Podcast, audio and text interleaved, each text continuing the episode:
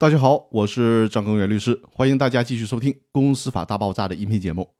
今天和大家聊一个案例，就是允许反悔的真实案例。今天讲的这个案例是有关股东遇到优先购买权的时候反悔的案例。周某和张某都是 A 公司的股东，在二零零九年四月二十一号的时候，A 公司股东会上，周某不同意张某向第三人转让公司的股权，于是呢，要求在同等条件下行使优先购买权。但是之后，张某与第三人解除了股权转让协议，张某仍然持有股权，也就是说，张某反悔了，所以拒绝周某购买他的股权。于是呢，周某向法院提起诉讼，主张行使优先购买权，要求张某把股权转让给周某。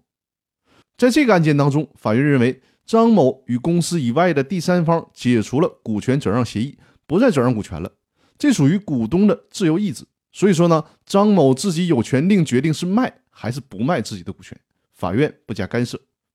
因此，鉴于张某明确的表示放弃转让股权，所以说呢，周某主张优先购买权的前提就不再存在了。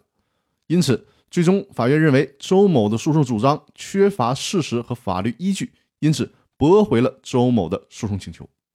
这就是这个案件的判决结果。最高法院在对这个案件进行评论的时候，特别又说明了一下。无论转让股东是否和第三方解除了股权转让的合同，股东都有权利反悔，不再转让股权了。至于股东因此而与第三方产生的违约责任，是这个股东自己去处理的问题了，并不会因为股东和第三方签了股权转让协议就不允许股东反悔了。这个问题是大家一定要注意的。那好，我们今天的分享就到这里，谢谢大家。